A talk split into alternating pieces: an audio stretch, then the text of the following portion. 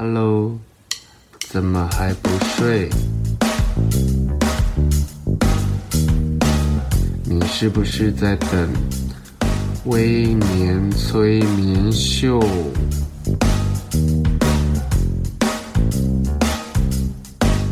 在还没有睡之前，赶快去帮我按个订阅。紧接着，我们就要开始今天的节目。Hello，大家好，欢迎回来微年催眠秀。很抱歉消失了有点久。其实，在去年下半年，我的身心状况不是很好，因为在去年我的年终的时候送走两个同年纪的好友，然后到去年年底，也是一月初的时候，我的另外一位好朋友也过世了。所以，嗯，在那一段期间内，因为我觉得。我曾经不止一次在书里面聊过，就我对于生离死别这件事情其实是比较难看开的。然后呢，在那一段时间里，我其实都没有出门，然后也没有太多心思工作，除非是非不得已，然后跟别人签订工作契约的，我就一定去旅行。可是我不出门的原因，大部分都来自于我一直觉得自己没有在一个正常生活的状态上，很像一走出去，所有的事情对我来说都是冒险，而且接触到不管认识或不认识的人，对我来说都是一定程度的心理压力，所以我很常在屋子里面，然后就整理家里啊，然后。看电视啊，然后嗯、听音乐啊，做一些我觉得可以分散注意力的事情。可是好像事倍功半，对我来说，我其实不知道怎么去处理接连而来的这种面对朋友离开的感伤。这个强度对我来说有点太强，因为非常密集。所以在去年下半年。呃，其实我的催眠秀，然后甚至我的社群，还有我的本来应该有的创作计划，其实全部都被搁着了。我一直在找一个方法，能不能解决自己的身心症。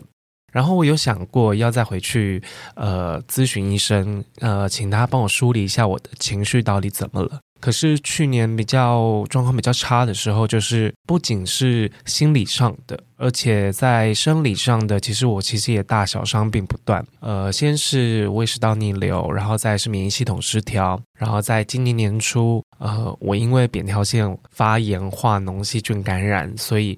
我有长达快一个月的时间都在做抗生素疗程。到现在我的喉咙还是有一点状况，不过。大致上可以正常进食，然后也可以好好说话，所以我就想说，开工的第一个礼拜，我们来好好谈谈如何做到这五个努力，然后换一种更自在的心态过日子。今年年初的休养期哦，其实我在过年前我提前回了台南，大部分的读者应该如果有关注我的社群，都知道说我在那一段生病的期间，其实心心里蛮无助的。然后我就决定那时候有好一点点了，因为在很严重的时候，我几乎是没有办法进食，然后也没有办法说话。那那种痛并不是像确诊那种灼烧的痛，那种痛是好像你的喉咙里、咽喉的部位都是开放性的伤口。果真，我去看耳鼻喉科的时候，医生跟我说：“哦，我的扁桃腺延伸到咽喉的部分，其实大部分的部位都化脓了，所以我在吞咽的时候或者喝水的时候是非常的疼痛。我就连要吃药，我也得全身用力，然后忍着那股药丸穿过你的。”喉咙那股痛真的非常恐怖，然后我就想说：天哪，我是不是到了另外一个地狱去？然后在那一段期间内，我其实大部分的时间都昏昏沉沉的，然后甚至有几度因为发烧，然后呃有一些轻微的幻觉产生，然后那时候就有点担心。然后在休养的时候，我今年过年刚刚说我提前回台南嘛，所以我在休养的时候，其实。很常在想，我去年一整年这样子的生活节奏整个被打乱，然后无法整理自己的心情，这样的状态还会再持续下去吗？然后好不容易回到自己可以安身的地方，我是不是应该要想个办法，或者是从这些嗯负面情绪或者感伤的氛围中去理出一个头绪，好让我接下来的日子可以重见光明。我那时候确实是这样想的，所以我今天分享我之前在脸书分享过的，我会列出我正在努力的五件事情，期许我今年能够彻底落实。因为今年有好多好多计划，计划要写新书，然后计划要做线上课程，还有一些我自己工作室的案子要处理。所以，面对高强度的工作节奏，我希望做到这五件事情：我的内核、我的内心的核、体内的核心能够稳定、保有自在。第一件事，信仰人性本善，但也要认了人性之恶。千万不要不信邪，世界上可真是有恶人。别浪费一分一秒在这些人身上，包括你要抱怨他、讨论他、在意他，请尽你所能的远离他。这不是退缩哦，但这也并非示弱，而是你要阻隔他们所带来的负面影响。然后，如果你看了不顺眼的人，请你大大方方的取消关注。你的生活有大好的风光，而这些秽物就是很脏东西的存在，就像眼屎。其实你手指一弹，能甩多远就甩多远。会有这样的感触是在去年，其实，在过了年终，好朋友离开之后。呃，我对于自己的心理状态，我没有料到会那么的差。然后到大概九月、十月的时候，我觉得我应该要找一个人聊聊。然后，但这个人我不想要让他是我在生活上遇到的人，因为我觉得我其实要把自己内心的感觉说出来，其实是蛮困难的。所以我就在网络上认识了一个网友。然后这个网友其实一开始他也蛮诚恳的，我我必须说，我觉得在看人这部分。我虽然没有到很精准，但我觉得我有我的世人之道。我觉得，诶，他算是个好人。我们其实就仅止止于聊天。然后有一天呢，我就觉觉得说，诶，呃，我做了一个什么什么东西，诶，你要不要来我家吃？然后说，诶，我我们可以顺便见面，因为毕竟聊了好一阵子。然后我觉得他也没有什么想太多，然后就来。然后我觉得在那一场聚会中，我觉得蛮舒服的。然后我就觉得，诶，好好幸运呢，我居然可以。在网络上，然后用交友软体，真的交到一个可以聊聊一些比较深的事情的好朋友。然后呢，偶尔我们会去喝酒，对。然后喝酒的时候，有一天大概见，那时候我们已经见了两一第二次、第三次的时候，我就觉得，诶，他今天好像怪怪的。我就问他说，诶，如果你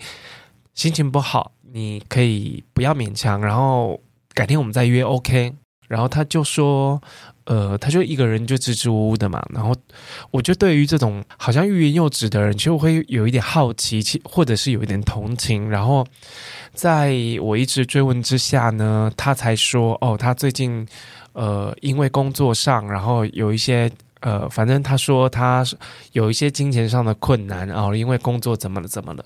然后我就全然的去相信这个人，因为我觉得毕竟之前你也听了我好大一阵子，我在抛我的负面情绪，如果在这个时候我可以帮助你什么，我觉得如果数目不大，我其实是愿意的。然后他有把他跟他爸爸的对话，呃，传给我，然后让我看，然后就说，哦，其实他已经跟他爸爸开过口了，可是他爸爸已读不回。然后我就觉得，那那我说，那你是需要很大一笔钱吗？然后他就说，他就说了一个数字，大概是几千块。然后说，哦，那这样子还好啊，因为如果说你是为了要吃饭，等下个月领薪水的话，我觉得没有没有太大问题。然后我就说：“哦，好啊，那呃，我其实很少会去借别人钱，但我我感觉到你是有生活上的困难，然后有急难，我就把这五千块，然后转转账给他。”最后在见了几次之后，他也跟我说：“哦，下个月几号几号要还。”然后在下个月几号出现的时候，他又跟我说：“哦，不好意思，可以通融一下吗？我我什么什么什么时候这个月要缴什么什么钱，所以我没有办法还你钱。”然后我就说：“哦，没有关系，那你等你手头方便的时候，在下个月的时候，你再跟我说几号。”然后这中间呢，呃，我有请他代买了一些呃健康食品，因为他说，呃，他他女朋友会去出国，然后可以帮我去美国买什么巴拉巴拉巴拉。然后对于健康食品这件事情，我觉得呃。这个是我的生活必需品，然后我就交了几千块给他，然后我就说，那呃，他回来的时候，那你就再把东西给我这样子，然后越来越拖，越来越久，到了十一、十二月的时候，他的讯息开始有一搭没一搭的回，然后我就发现这个人开始在说谎，然后我心里想啊，完蛋了，我觉得这笔钱应该要不回来了。然后，但是我觉得我不甘心，我就觉得我我那么相信你，你应该要对这件事情做一个合理的解释。然后左思右想，到底要怎么处理这件事呢？然后，其实，在那一段期间，我的情绪状况本来就不是太好，而因为这件事情错信了网络上的陌生人，让我觉得非常的颓丧。然后我在那。一阵子，我对于这件事情并不是可以说完全没关系。其实它就像鱼刺，然后梗在我的喉咙里。我就在想，为什么连这一点点小钱你也要骗？对我来说，就是后来我就直接戳破他，我就说你是不是在骗我的钱？然后他就解释了一堆，然后完全没有没有在问题的点上面。我大概一个礼拜会问他一次，什么时候可以还我钱，或者你可以用分期付款的。然后他大开始不读不回，因为我知道这个人在哪里上班嘛。然后我就打到他公司去，打到他公司，然后他同事接说他不在座位上。然后我就说好，那你帮我留话给他说我是谁，请他回电给我。然后呢，过了一阵子，他就立刻回我回我讯息，然后就开始在瞎掰一些理由。我就说你不用跟我说这些，你只要跟我说你什么时候会把呃那个保健食品的钱，然后还有我借你的钱那些还我。然后他又开始又消失了。然后有一天我终于受不了了，我就跟他说：如果你坚持不还我钱，我会用汇款记录，然后会用我们对话记录去报案。然后呢，我就发现，哎，这个人突然改账号，因为我跟他是用微信联络，因为我觉得 LINE 对我来讲是比较私密的，然后跟他用微信联络，然后我也知道他本名，我也知道他女朋友的 IG，他的 IG 什么我都知道。OK，他突然改了账号，然后我就觉得，哎，是有蹊跷，然后我就说，呃，上次问你的事情有答案了吗？然后他就噼里啪啦写了一堆，说不想帮你的忙，你就这样子。然后你再这样骚扰我，然后打电话去我地方工作的地方闹，我就要报警。然后我想到底是谁要报警？然后他就换了一个话术，然后好像是我在对他做勒索。然后我说：“哇，你这个人已经无耻到用这样子的方式去赖账。”然后我就好，没关系，就到这里为止。然后我就我就把这个人封锁了。可是我的身边的朋友说：“你应该要去报案啦，然后你应该要去怎么样？你应该要去他上班的地方堵他。”确实，我有想过千千万万种可可以置他于死地的方法，可是我我在想，为什么我要这样子做？然后为什么我可以允许别人轻易的博取我的信任？然后因为这件事情，我对自己的交友方式跟人际关系态度有了一些自我的形式。然后我的朋友说：“为什么你到这个时候还要再检讨自己？”我就愣了一下。我就说我在想下一次再遇到类似的事情，我该如何防范？他说根本没有必要有下一次对这样子的人这样的出现，然后给他这样子的好处。他说你根本不需要。然后我也偶尔会去观察这个人，哇靠，没有钱还去看世足，然后没有钱还可以跟女朋友出去吃喝玩乐。后来我突然醒了，我觉得我会封锁他的原因是因为。我觉得我不想要再听到这件事情，跟想到这个人了，因为他带给我的是隐性的极大的负面情绪。然后在我的身心状况不是很好的时候，这样子这样的人的存在，然后需要去讨论他，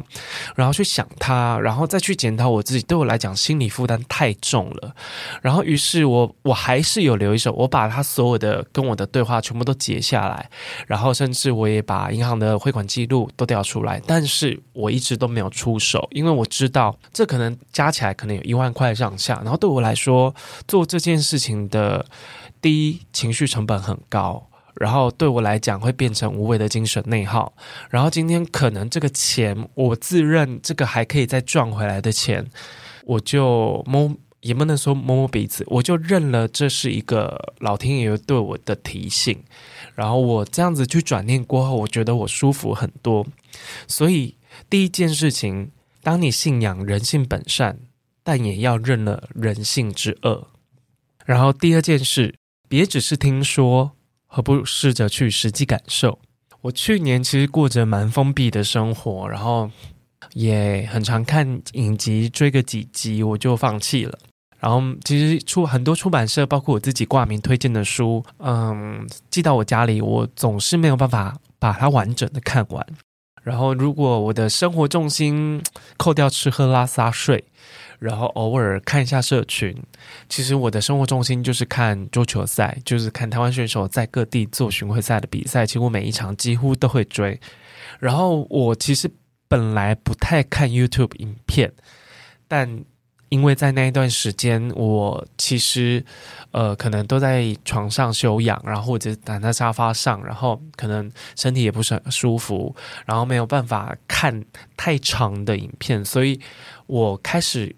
活跃于 YouTube，然后除了原本的球赛直播之外呢，我很喜欢看那些周游世界各地啊，然后或者是说说他去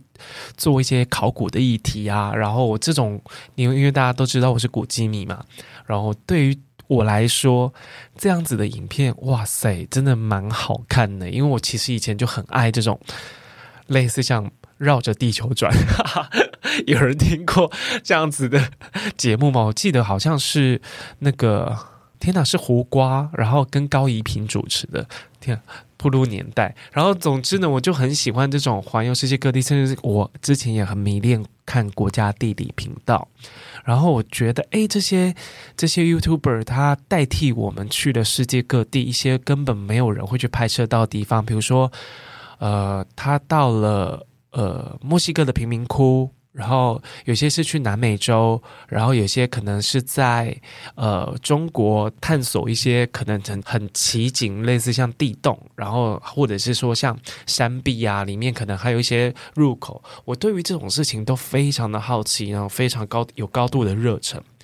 可是年初生完病之后，其实我就在想。我那时候其实蛮悲观的，因为我其实这辈子很少有这么长时间的不舒服，然后不舒服到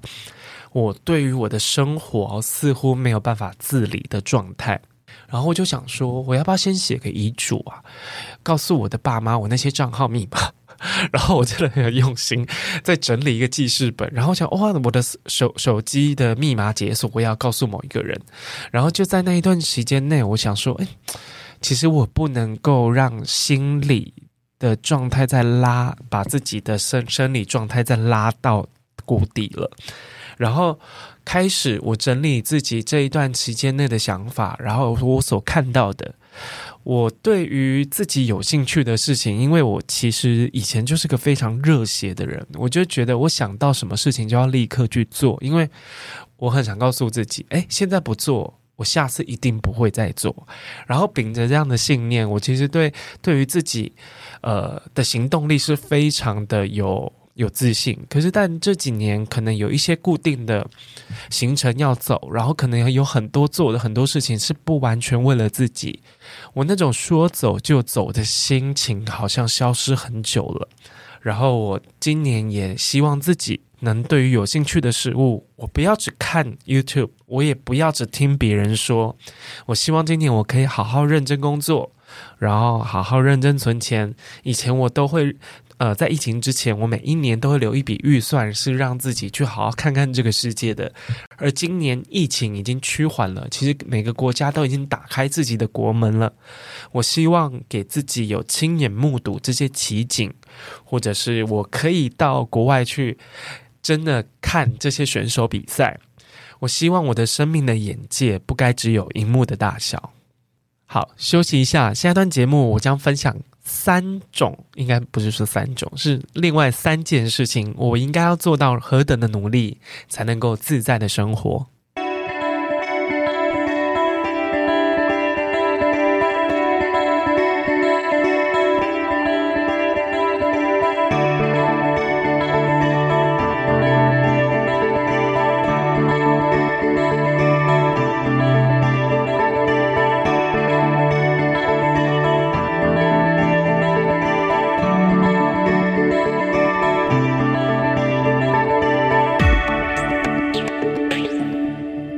大家好，欢迎回来《微年催眠秀》。上一段节目我分享了我最近应该是说这近一年的状态，然后也分享了两件想要跟大家一起努力的事。接下来还有第三件事是，我希望可以丢掉过度的情绪控制，聊些开心的事。其实我在去年，对，因为我记得是哎前年的二零二二。的十一月吧，天啊，自己出的书忘忘记了。我记得是二零二一的十二月，对，应该是这样。我出了一本《忙着孤独》的书嘛，然后接着在二零二二去年年初开始进入非常密集的宣传。然后其实忙完一本书，在讨论孤独，我在经历了这样子的心理心理创伤跟阴影重现的时候，我觉得我报喜不报忧的个性更加恶化。然后，虽然我在书里面写的独居的日子有多精彩，但到后来，我因为身心状况的问题，其实有一点走位。我我以为我可以消化掉这些负面情绪，其实面对负面情绪，我一百种方法，甚至更多。可是，我觉得对于我来说，这样子密集的告别，好像让我失去了找方法解决的那种力气。然后，我很常在家里。嗯，没有意识的乱走，然后好像在找什么东西，然后若有应该说若有所思，然后也若有所失。我的二零二二年，我觉得就在很长觉得侥幸啊，我就觉得自己好很幸运，还继续活着，然后也在很多惆怅中觉得感伤，好像生命很无常的感觉中消散而去。然后后来我发现，我其实老毛病就是我的自律神经有失调又犯了，然后焦虑症慢慢的，好像从以前到现在，从来没有这种哎，他又回来的那种感觉。然后我觉得自己刚在节目里开始有跟大家分享，我觉得自己好像还没有准备好，不想要见任何人，然后除非是工作，然后也不太。知道该怎么出门面对一切，然后那些邀约啦、工作啦、聚会啦，那些我觉得日常该做的功课，其实我都是，呃，我心里都觉得好，没关系，我做到就好了，我有去就好了。可是你知道吗？我在状况不是很好的时候，是有好几次，我已经整装完毕，我头发都弄好了，然后也穿好衣服，却在坐在家门口要穿鞋的时候，我就觉得，哦，算了，好了，今天跟大家说我身体不是很好，不舒服。我光是用不舒服的当为婉拒出席的借口，我觉得我去年用了非常多次，但那种不舒服并不是生理的不舒服，其实我是心理上的不舒服。然后我就失约之后，我又自己开始有点懊悔，甚至有点内疚，想说哇，这样对别人会不会很不好意思？然后，但我其实也后来不太忍心去责怪自己，因为我没有没有出门，然后减少聚会的原因，是因为我觉得我好像连装装没事的力气都没有。然后，但我希望我可以不要造成别人的困扰。然后，所以在很多过度思考、多过度控制跟过度过度焦虑的状态下，其实我一直没有办法把自己稳定下来。然后到十二月底，其实我一个老朋友，也是我的老室友，他返台了。然后，算算我们已经四五年没有见了。然后一开口，我觉得我们好像。没有分开过，我们那种笑话笑点完全都是以前那个死样子。然后我大概在那十几天里重温了室友时光，然后说也奇妙，我已经很久睡到没有办法睡到那种叫不醒的状态，然后也好久没有一大早有人在叫我起床。我发现我在他带回来的安全感里面，慢慢的醒过来。我慢慢的看清楚，我这段时间到底发生什么事情。然后原来，我觉得你不管再独立，然后生活可以自理，然后甚至你心心态、个心智状态够坚强，你还是需要跟人，还有跟你熟悉的朋友交流。我觉得这件事情是我后来发现的，因为我已经不太把自己心里的话。说出来，我都在说一些嗯，我觉得有必要讲的话，例如是哦，讨论工作哦，可能讨论一些跟朋友会讨论一些电影、音乐或者一些文化现象。我好像非常少去分享我的心情，因为我觉得我是个大人了，我不该把多余的别人没有办法负荷的情绪抛给别人。可是我这这样子的过度控制，其实对我来说其实是非常不健康的，因为我并不是害怕一个人住。我是希望我在每一天的生活里都有一个出口，可以听听我说话。然后不管是忧伤的、快乐的，我觉得我都还在练习。特别是我，我在学习怎么挑时机诉苦，因为我自己是非常讨厌别人抱怨的。可是会，我如果以我自己的本位思考，其实我会发现，其实有些人。我会很愿意听他在讲什么，不管他讲的是有多负面的事情，有多乐色的事情，我都会觉得哇，我愿意听，然后甚至会愿意试着伸出援手。所以在转换立场的时候，我就突然发现，我为什么要担心我会把负面情绪带给别人？对于我的朋友来说，我的家人来说，你愿意说出来，就是对他们一种信任。这也是我的妈妈告诉我的。我妈就说：“啊，你这个人呐、啊，就她她就在跟她的那个姐妹讲，就是我生病然后回家休养那段期间，他说，呃，我们家老二就是我是排行第二嘛，我他说二哥就是一个非常什么事情都不讲出口，他就算饿死在路边，他跟我们家里的人还还是不知道。然后我就突然在旁边笑了，然后发现，嗯。”原来我这样的个性，其实周周周围的人都感觉到，甚至觉得有点困扰，有点担心。所以我觉得负面情绪，我还在试着怎么好好的宣泄，然后怎么适当的诉苦。但我发现我已经病态到连开心的事情我都不太敢讲，比如说我的新书。哎，不算新书。我的上一本书《我忙着孤独》，在去年很幸运，我觉得真的是超幸运的，以吊车尾的方式进入诚品年度百大华文创作类第十五名。然后我就，当时我好像只有跟出版社的编辑说：“哎呀，太开心了，谢谢大家。”可是照理来说，这件事情一定会第一个，我会跟我的父母、我的 我的家人分享。我好像也没有跟他们说，然后我就觉得，嗯，有什么值得好说的？开心的事情会不会说多了，别人会觉得我们在炫耀？然后虽然我在当下也发了一则限动，哦，谢谢大家。可是我以前可会是那种敲锣打鼓，那种来哦来哦，我做的很棒哦，你快来看哦那种人。后来我就开始观察自己的情绪宣泄的状态，其实非常的不健康，因为我根本没有把我在想什么，我心里在开心什么，在难过什么，跟任何人说，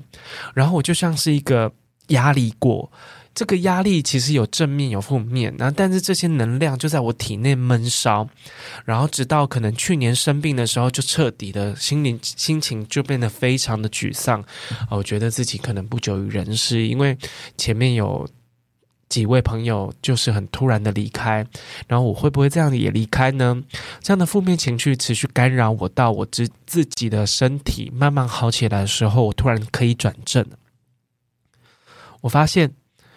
我我大部分的不快乐都来自于我不知道怎么，也不能说不知道，我不愿意把我的心里在想什么事情跟别人说，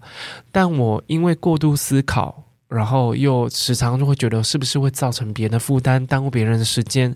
这件事情是我对自己的人际关系没有自信。可是我为什么要没有自信呢？因为长久以来，我确实是一个与人向善的人，然后我也是很乐于帮助别人的人。所以我在针对过度的情绪控制这件事情，我决定我要先。懂得分享开心的事，然后你知道吗？开心的事这件事情，嗯，我觉得它是具有很强大的感染力的。就算你今天在开心的一件事情，它是听起来有点羡慕刺耳，但你那个欢喜的感觉，其实我觉得可以尽情的回冲。我就说，呃，像茶包一样，你可以讲到自己不想再讲为止，然后但是不要去压抑任何情绪的发生，因为这对于身心状况本来就比较脆弱的人是一件非常不健康的事情。所以今年我希望。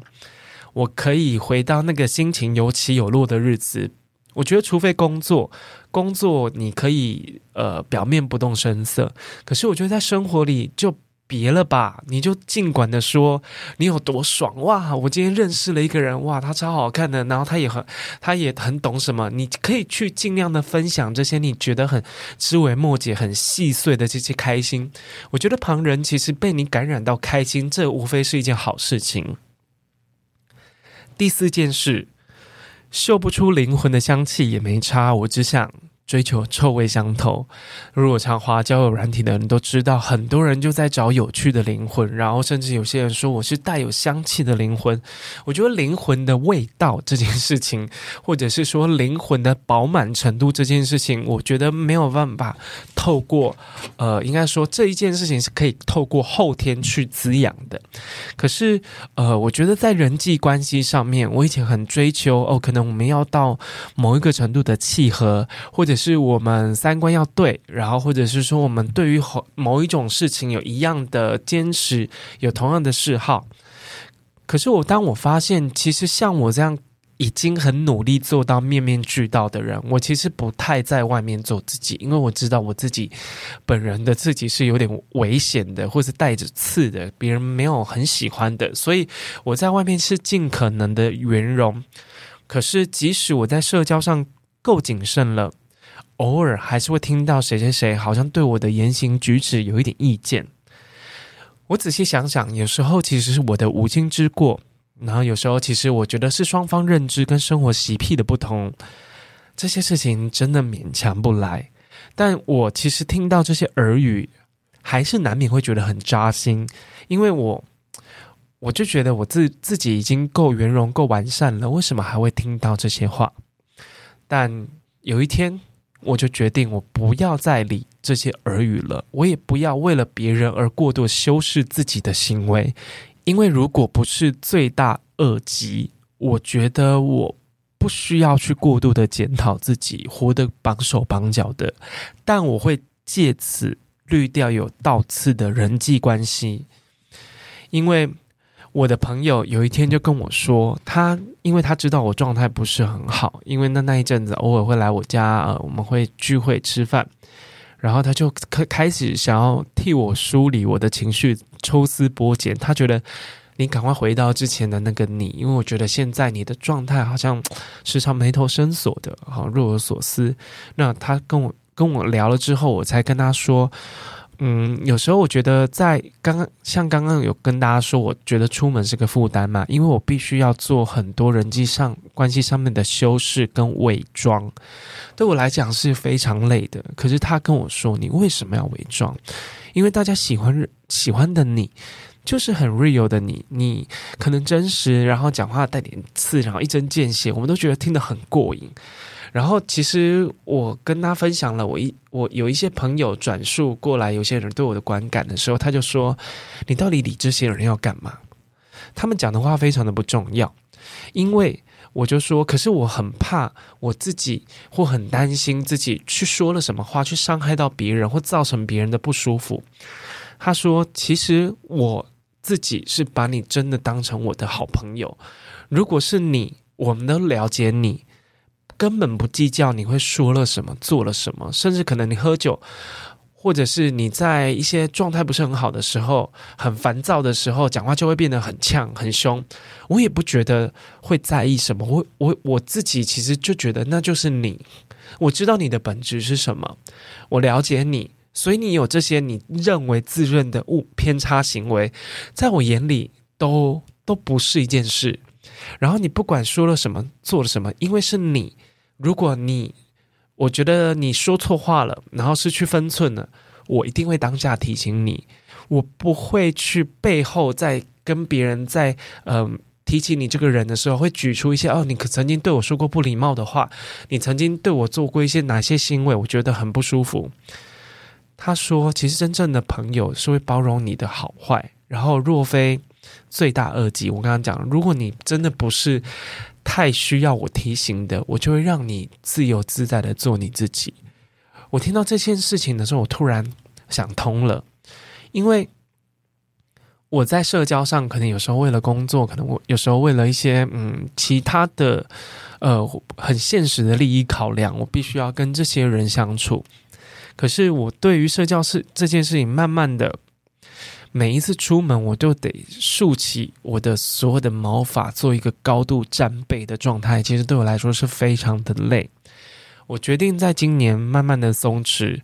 我希望可以多跟一些我可以放松、可以真实做我自己，可能跳很奇怪的舞啊，我们可以一起唱歌啊，然后一起干嘛？我觉得做很多怪事，然后说很多怪里怪气的话，他也不他也不觉得怎么样的人，所以呃，我希望今年能做到这件事情。我喜欢臭味相投的朋友，我觉得如果即便我们灵魂没有香气，或者是我们灵魂毫不有趣，也没有关系，因为。呃，社交这件事情本来就存在着放松，然后让你自由发挥的呃本质意义。如果另外一种社交是我之前设定那样子，那样子的状态，其实不叫社交，那叫工作。最后一点，哇，我真的花很多时间去做，戒掉一心多用。因为那是最糟糕的时间管理，我一直误会了一心多用是善用时间的方式。因为我觉得同时做很多事情，然后再也不刷刷刷，最后爽快的结尾是非常非常高效率的人才有办法，能呃能力很好的人才有办法做到的。可是就在我在。身心不是很状态，不是很好的时候，因为我刚刚有讲嘛，其实我的自律神经失调是来自于可能我在生活习惯上，然后我的心绪没有办法稳定下来，我很常翻箱倒柜的在找一个东西，然后在找东西的当下，我可能又在想，诶，我的手机去哪？我的眼镜呢？我已经到了在找眼镜的年纪了，然后我的我刚刚是要干嘛？然后同时间在思考很多事情要多线进行，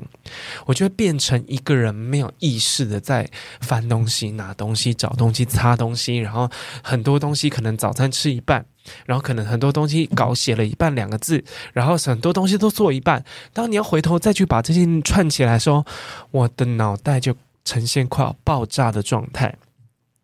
某一天。我很喜欢的歌手，他发了新专辑。我想说，嗯，好，那我早餐做早餐的时间可以来听。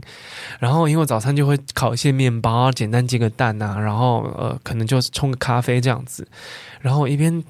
做早餐，然后一边听。然后吃的时候，我还把手机拿起来。那我再排一下这个礼拜的行事历好了。然后到了傍晚。嗯、我出门跟朋友见面的时候，我们要点餐，然后我居然想不起来，我今天到底早上喝咖啡，还是拿铁，还是我喝茶？我完全想不起来，因为我会现在会控制自己摄取咖啡因的那个那个量，因为我发现过度的咖啡因会让我很浅眠，然后没办法好好休息。然后我发现我完全想不起来我早上喝了什么，然后我根本也想不起来。那个歌手的专辑到底唱过什么歌？但我慢慢的发现，不是我老了，而是我觉得在这个年纪啊，也是我老了啊。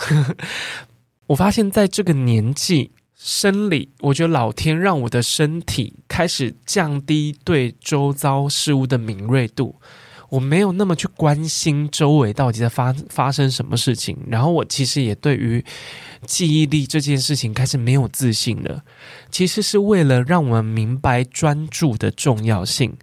学习到如何完善一件事情，把它做到最好、最细致、最深刻。然后我在想，是不是这样子的生理变化，它有它有一个 sign。他是要告诉我，其实我让你没有办法同时间做很多事，因为我其实小时候乐乐在于一心多用。我让你没有办法一心多用，是要教你，你现在是要专注把一件事情做好做大的年纪了。我那天读到一本书，我觉得非常推荐给听众们，它叫做《二十四小时全为己所用。它是一个日本作家，叫做池田贵将，然后由月之文化出品。他这本书，其实就在告诉我们，我们很多时候是错误的时间利用。你如何过上舒服的时间运用的节奏？这本书有很多我觉得超受用的技巧。有一件事情我可以跟听众分享，他说，视觉资讯是造成分心的一大主因。上班族每工作三分钟就会受到干扰一次，而在原本专注的状态被打断后，你得要花二十五分钟才能够再度专心。在这个过程里，其实松掉，然后再紧绷，松掉再紧绷，然后被一直切断的思路，其实会造成大脑非常大的负担，然后会有很多人开始像我一样忘东忘西，或者是做了 A 忘了 B，因为。我们的大脑虽然可以让你记很多事情，但是你处理事情最高效能就是 one by one，就是你一次处理一件事情，才能够把大脑的运作推到最高效能，然后最顺畅的状态。其实你，嗯。多重，因为多重宇宙不是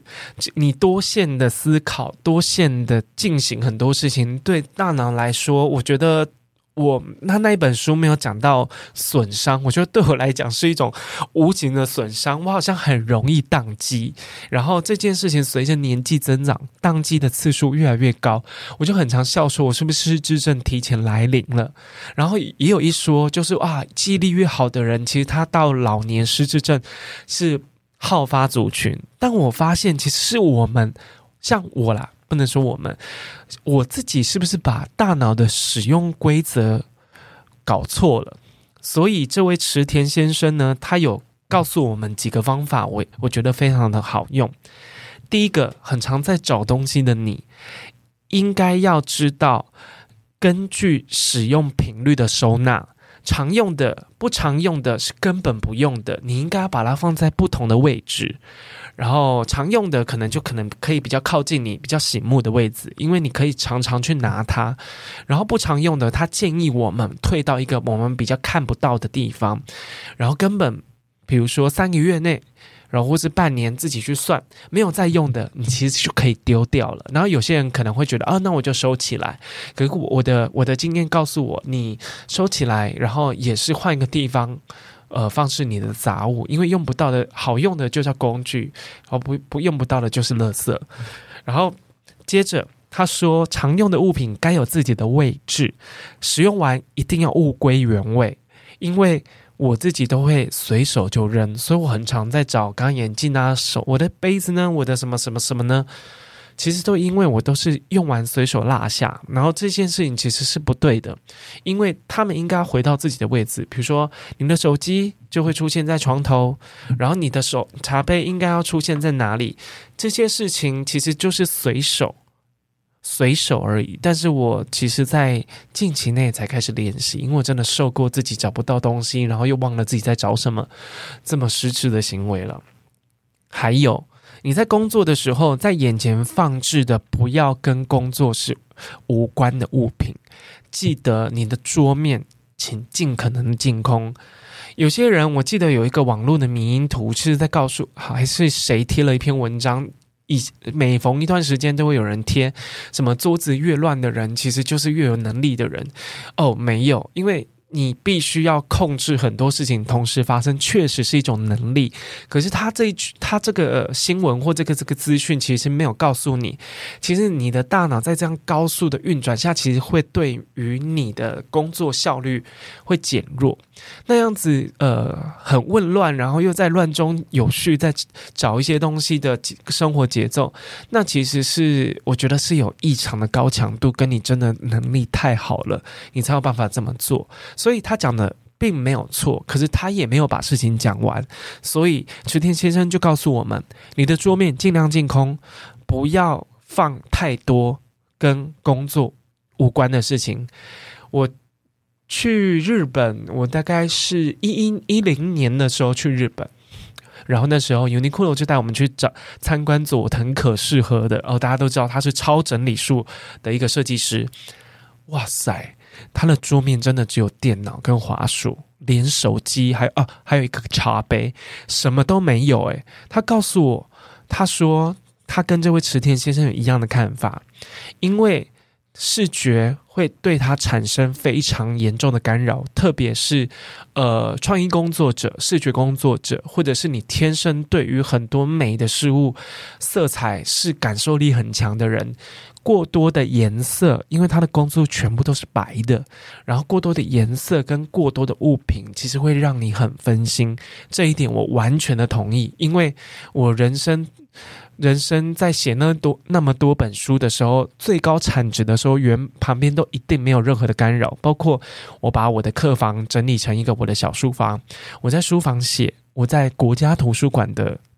阅读室里面就是一个小格子写。我觉得那样子的节奏，那样子的产能是最最最最高的。然后最后一个，哇，这件事情大家可以学起来用。你在使用电脑的时候，请开启视窗的全荧幕。你在写稿就用全荧幕的 Word，你在做 PowerPoint 你就用全荧幕的模式去做。你在跟别人会议的时候就是使用全荧幕。大家有发现吗？你只要你的电脑上面没有其他的 icon 跟游标刷来刷去，你就不太容易分心。然后也记得你在做事的时候。这是《子弹笔记》的作者告诉我的。你在做事的时候，记得关掉所有的手机提醒，也不要让任何的对话视窗跳出来。我自己会关掉 Line 啦，然后也会关掉我的那个、那个我的浏览器的视窗。任何可以跟别人建立对话的时候，你要都会影响你的专注能力。然后他池田先生在这一本书《二十四小时全为己所用》有讲到。电脑视窗荧幕全那个电脑的视窗要开全荧幕这件事情，我实验了一下，哇，还蛮有帮助的。然后记得你在做事的时候，把手机拿远一点，因为手机上面，我觉得手机对我来讲就是个美杜莎。美杜莎是古希腊看到她头发就会石化的女妖，就我只要划开手机，因为上面有太多 icon。我就会下意识的去点很多视窗，然后一下子哦，滑一下 IG，看有没有人按爱心，然后一下子滑什么。但其实刚刚有讲的，我们在不断的切换思路，一下跟朋友聊天，一下想要找一些资料，不断的切换思路，会对于你的大脑来说是一件会很吃力、很疲倦的事情。你有没有想过，你划了手机？除非你在专注的看某一个影片，包括可能现在有很多短影片，然后或者是说大家喜欢看那些 IG 的 Reels 或是呃抖音，我认为抖音是有是有一定的毒性的，因为你就在这个很快速、急速的切换你的思路的状态下，其实大概滑手机滑到。呃，我觉得第二小时你会变有点像丧尸的状态，因为你你只会接收一些很强烈的声光，然后你只好像没有办法好好的去思考一句话该怎么讲。对我来说，其实到大概到第二个小时、第三个小时，我已经会觉得头有点头昏脑胀了。我之前都会用划手机这件事情当做我写作时候的奖励，可是我后来发现。我如果写了三小时的呃三小时的文章，然后做了三小时的高密集、高强度的工作之后，我再划十五分钟到半小时的手机，其实会打乱我整个节奏，我很容易就会觉得啊、哦，今天够了，今天够了，好累。所以池田先生就为大家分享这些方法，我觉得蛮好用的。然后，其实这最后最后，我想告诉大家，因为今天分享了这五件事，我也正在努力。我也希望在今年二零二二三的时候，我有很多很多新的事情可以跟大家分享。然后，其实最后，我希望送一段话，这也是我在呃新年感言的时候写在脸书上面一段话，就是呃在时间的三态之中，因为有过去、现在跟未来嘛，我觉得。未来是最不需要担心的，因为有过去作为厚实的铺垫。你的现在只管大口大口的呼吸，努力感受当下，用过去的经验作为借鉴。你不要勉强自己上进，但求你们这一年都能够尽兴。好，谢谢今天呃各位听众能听我静静分享完这五点，我希望我希望自己做到的努力。呃，最后呃，让我稍微的工商一下我的绝交不可惜，把良善留给对的人。作者轻读版已经在喜马拉雅国际平台上面可以下载喽。然后，如果你喜欢这本书，或是你哇到现在还没有看过这本书，你也可以透过，因为有些人是喜欢有声书的嘛，有些人是在工作的时候。有时候可能或是在做家事的时候，会想要听一些像微年催眠秀这样的节目啊。我在那里面，我用我自己的方式，然后重新诠释了这书里面的章节，我亲自读过一遍，然后五十五篇文章，然后一篇大概都会在六七分钟，就很短。如果你看书还不过瘾，然后我觉得有声书我也很推荐给你。好，谢谢大家。希望今年不管是在哪一天，你都能保有最自在的你。拜拜。